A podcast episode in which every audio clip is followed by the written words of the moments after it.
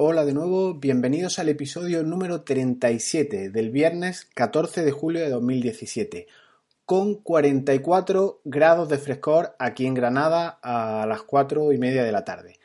Continuamos en el ciclo dedicado a la introducción a la gestión por procesos en tu empresa. Veremos en este capítulo tres pilares fundamentales. La importancia de coger perspectiva en tus procesos de empresa, ¿Qué necesitas para hacer una implementación de gestión por procesos? Y cómo los atributos de las tareas de tus procesos, si son vitaminadas una a una, te harán tender a un producto excelente. Te pongo la intro del episodio y nos metemos en faena.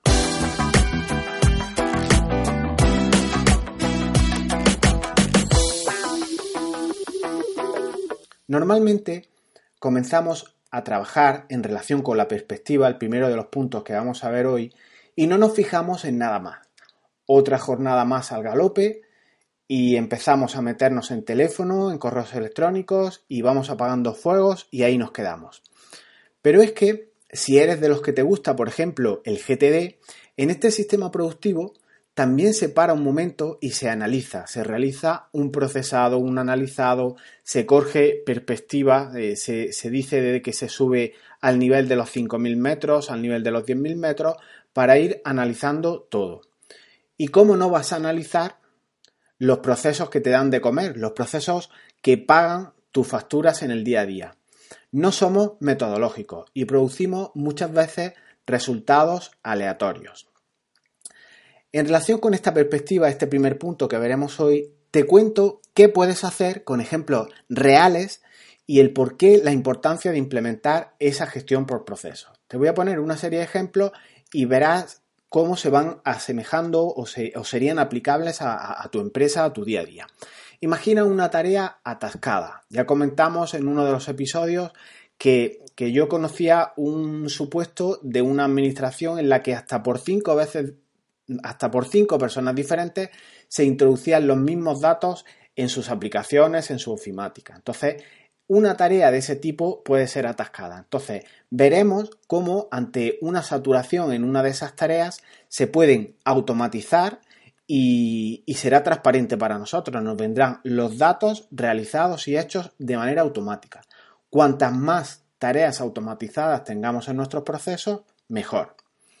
Pero además puedes tener en, ese flujo, en, esos componentes de tu actividad diaria, puedes tener una serie de socios clave o de proveedores y que en tus procesos se vean ralentizados porque dependes de un tercero. Una fase determinada se ve un poco limitada.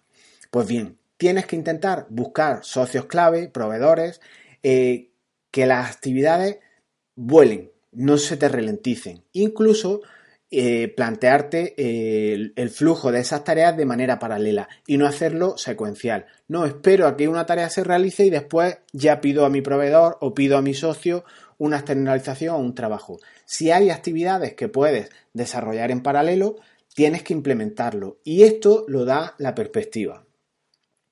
Eh, también hay otro caso muy típico que es cuando dependes de otra, de una administración ya sea un ayuntamiento, una consejería de, una comunidad autónoma o un ministerio, cuando dependes, como digo, de otra administración para que tu proceso eh, finalice, tu producto, tu servicio se entregue. Pues bien, yo aquí recomiendo verlo también con perspectiva y desvirtualizar todo este proceso. Es ideal acudir a esa administración, ponerle cara a la persona, eh, desvirtualizarlo y utilizar pues ya ahí tus, tus dotes de líder, tu don de gentes que no pelotas, ¿eh? y, bueno, hablar con esas personas, ponerles cara y, ver que tú estás detrás, que, necesitas un, plus de, rendimiento en determinados expedientes que, bueno, podrás, pues ya al, tenerle cara, al, ver que tiene nombre, al tener su teléfono, pues es otra manera. No te puedes escudar en tu ordenador, mandar un correo electrónico para intentar eh, impulsar un poco el expediente. En la fase de post-entrega, imagina que tienes demasiadas llamadas de soporte cuando entregas tu, eh, tu producto o servicio. Imagina que tienes, que has entregado una página web, por, eh, poner un ejemplo, y te llaman constantemente por, para saber cómo se hace una determinada cosa, una traducción o lo que sea. Pues bien, estos procesos, viéndolos con perspectiva, te puedes dar cuenta que haciendo, por ejemplo, una formación, grabando un pequeño vídeo, eh, imprimiendo un pequeño PDF y pasándoselo al cliente, te ahorrarías un montón de llamadas, esos ladrones de tiempo que todos tenemos en todas las fases de, nuestro proceso. Esto, verlo con perspectiva, es muy importante porque al tener modelado tu proceso verás en qué fases de ese proceso, en qué componente, en qué tarea, en qué unidad mínima te vas viendo desbordado. Otro ejemplo, eh, por ejemplo, eh, las plantillas de, tus procesos, que pueden cambiar los modelos que tengas. Eh, esto hay que cuidarlo. Entonces, haciendo procesos, interviniendo los compañeros de manera colaborativa, se irán actualizando todo. Entonces, todos los aportes que se hagan por parte de tus compañeros beneficiarán al colectivo al actualizarse todo de una manera eh, casi en tiempo real. Y por último, eh, resaltar la importancia de documentar todo esto. Eh, puedes pensar que, es, muy difícil para ti, eh, metido en la vorágine diaria de, tu trabajo, empezar a documentar y a modelar los procesos. Pero bien, en esto yo te propongo que no los tienes que hacer todos a la vez. Hay que plantear una estrategia que, por ejemplo, en este, en este supuesto podríamos aplicar a Pareto, la ley de, del 20-80 o del 80-20 el 20 proceso, seguramente, el 20%, perdón, de los procesos de tu empresa, casi seguro te reporta el 80% de tus ingresos. O similares, si trabajas en un estudio, en una gestoría, valora esto. ¿Qué 20% de tus procesos son los más importantes en, tu proceso productivo? Entonces empieza por eso, vas trabajándolo uno tras otro, poco a poco, los vas revisando, vas perseverando y ya irás mejorándolo. Entonces, es fácil, ¿vale? Ir implementándolo todo esto de, manera rápida. De todas maneras, en relación con toda esta, eh, toda esta perspectiva, todas estas tareas, en próximos ciclos iré facilitando plantillas de procesos, ejemplos de, cómo mejorarlos, cómo podemos automatizar tareas. Igual tienes un, un, proceso con 10 tareas y si todas las haces a mano, pues mm, sabéis que es tedioso y pesado. Pero si logramos eh, que de esas 10, pues 5 o 6, la mayor parte, sean, eh, estén automatizadas y las haga el, sistema de manera automática, rápida y sin intervención nuestra, pues ganaremos un montón de eficiencia en nuestro proceso. La segundo, el segundo bloque que, te comentaba, del que quería hablarte, es el de eh, qué herramientas necesitamos para implementar una gestión por proceso. Pues bien, en esto casi eh, quédate con esto. Se puede hacer con herramientas gratuitas. Podrías utilizar herramientas de baja tecnología, el lápiz y el papel de toda la vida, incluso una cartulina, en plan grande, te sientas en una mesa tranquila con el móvil apagado y demás, y te pones a modelar los procesos de tu empresa. Si no todos, pues los más, los más importantes y en modo borrador. Pues si tenemos ventas, si tenemos garantías, si tenemos, en fin, un poco todo el modelado de tu canal, dependiendo del sector al que te dediques, pues así se va haciendo. Y es que yo lo que intento transmitirte en este, en este audio y también en este ciclo son valores, son principios, son, son estrategias aplicables a tu empresa. Yo no intento eh, venderte plugins, ni enlaces de afiliados, ni complejos sistemas de embudos o funnel de ventas para que eh, veas una cierta utilidad las implementes y yo ganar comisiones, etcétera. Yo simplemente quiero daros unos principios, unos fundamentos que una metodología, el siendo metódico, si logras interiorizarlo, lo llevarás a muchas más disciplinas de tu vida, entonces ganarás mucha más. Eh, en fin, que me pierdo. En relación con las, el cómo implementamos esto, se puede hacer con herramientas gratuitas.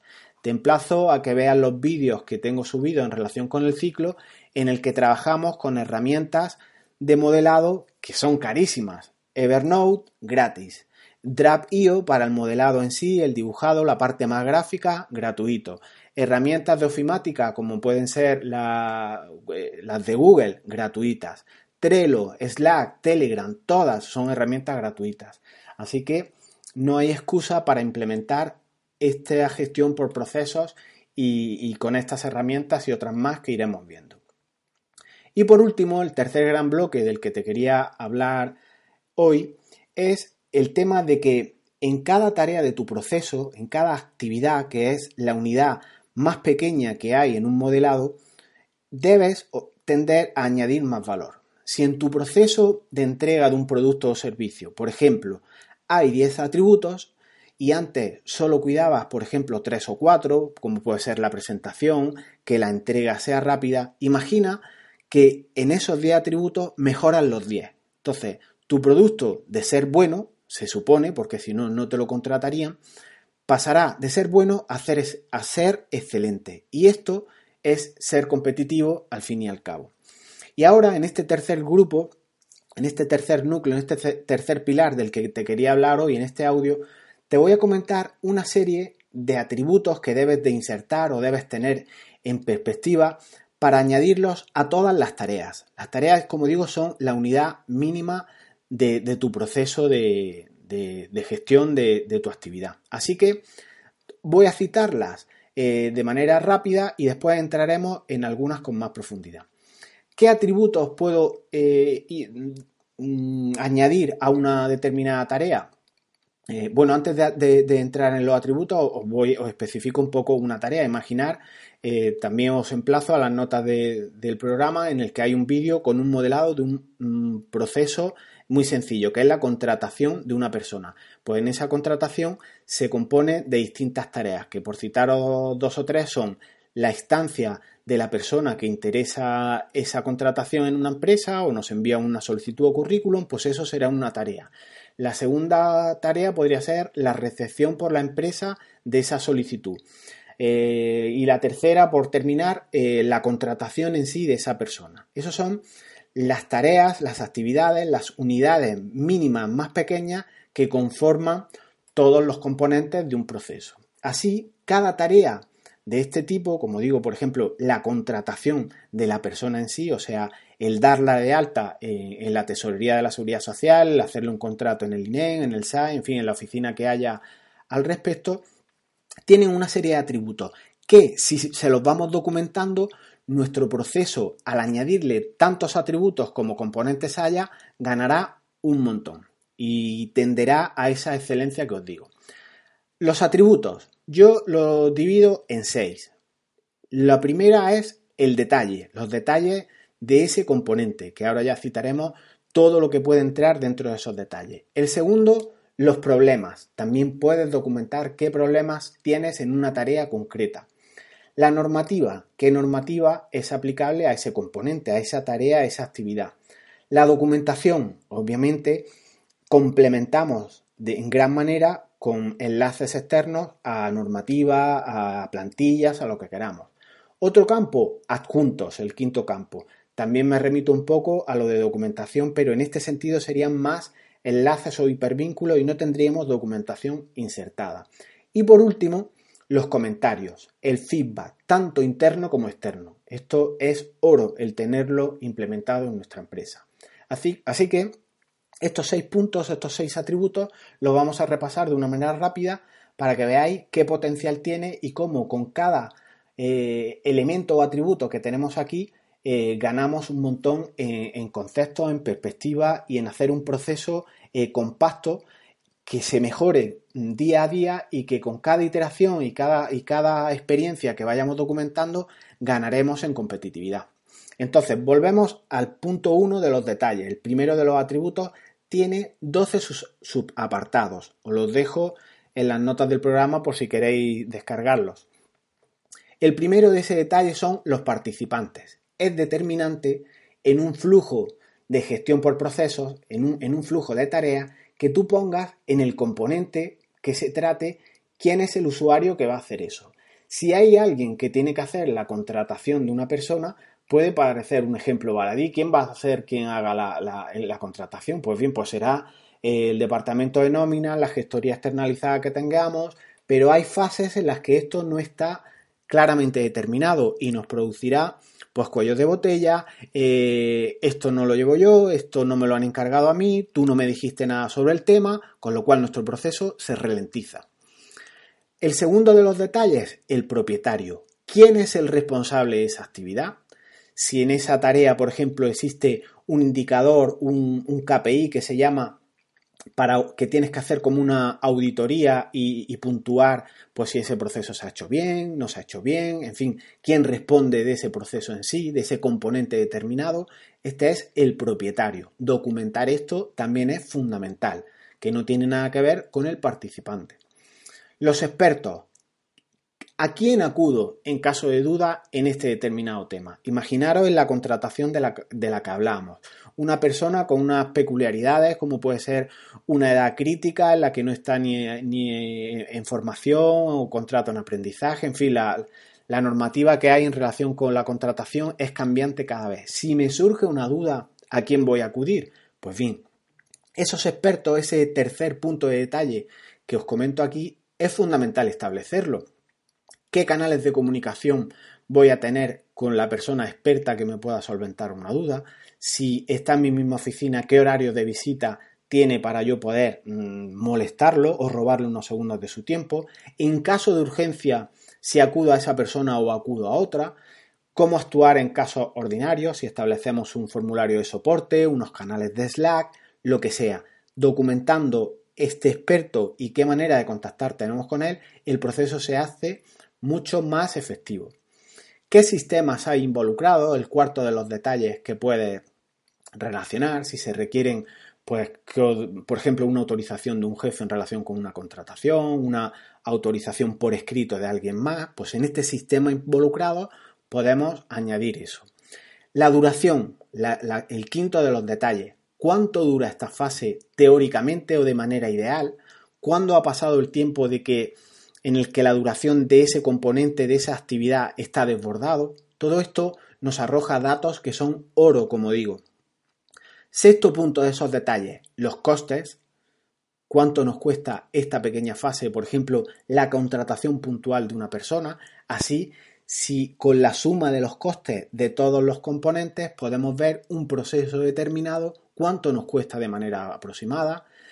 El punto 7 de ese detalle podríamos poner los proveedores clave a los que nosotros les compramos, dando de alta aquí, por ejemplo, sus teléfonos, sus enlaces, su web, su formulario de entrada para hacer pedidos online, hasta qué importe podemos comprar nosotros o hasta qué importe necesitamos eh, autorización.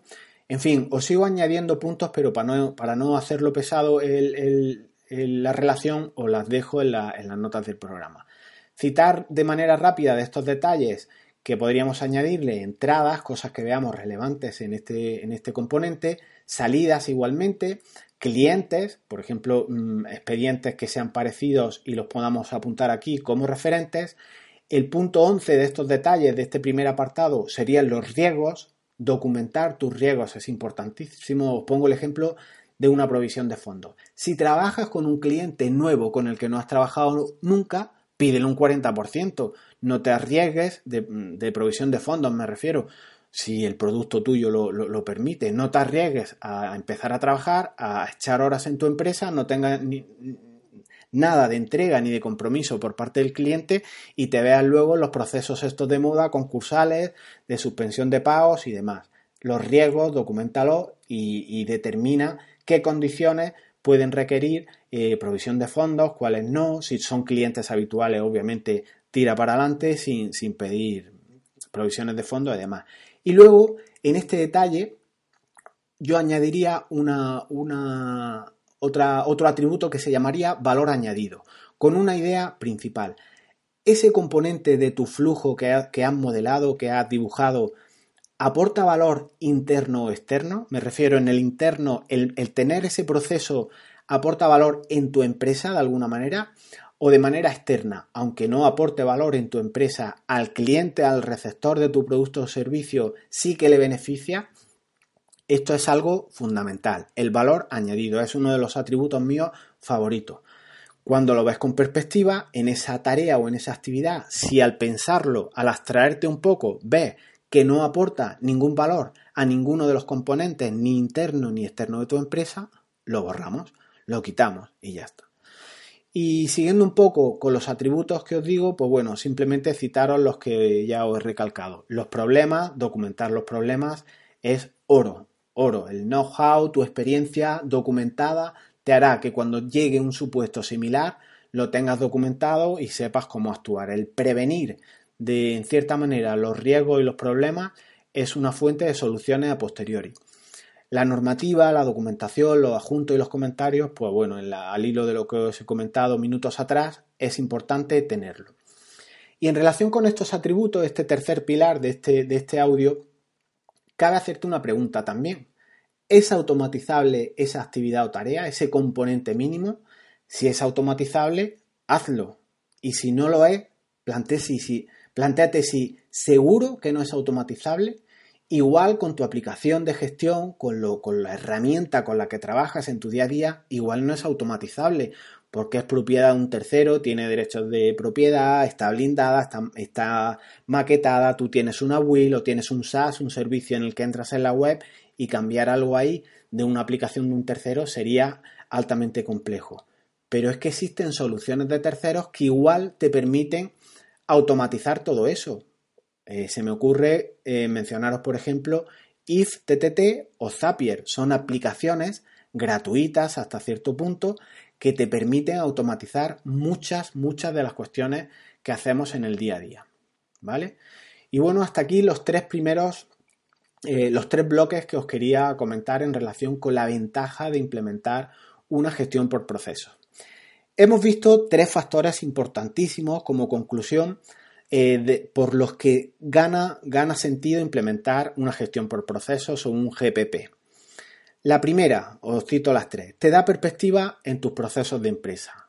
¿De dónde entran tus recursos monetarios? ¿En dónde pierden más tiempo? ¿Qué te cuesta cada tarea? ¿Y qué tarea de tu proceso te cuesta el dinero? Etcétera.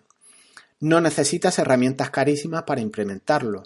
Solo con que te des cuenta de la necesidad de una gestión por proceso podrás llevarla a cabo, aunque sea, como os he comentado, con herramientas de baja tecnología, el papel y el lápiz. En ciclos, posteriores os enseñaré más herramientas para este modelado y que no tienen por qué ser, ya os digo, ni gratis ni, ni muy cara. Hay soluciones de todo. Y el último pilar que hemos visto en esta gestión por procesos es que con los atributos de tus tareas, con todos los seis grandes bloques que te he comentado y sobre todo con el primero, con sus 12 detalles, vitaminas cada componente base de tu proceso. Lo haces cada vez mejor y todas sumadas, todas esas mejoras de atributos sumadas en tu proceso hacen que tu producto o servicio sea excelente, más competitivo, cada vez tienda más a la perfección y eso es ganar en competitividad. Te recuerdo, por tanto, algunas de las ventajas de la gestión por procesos.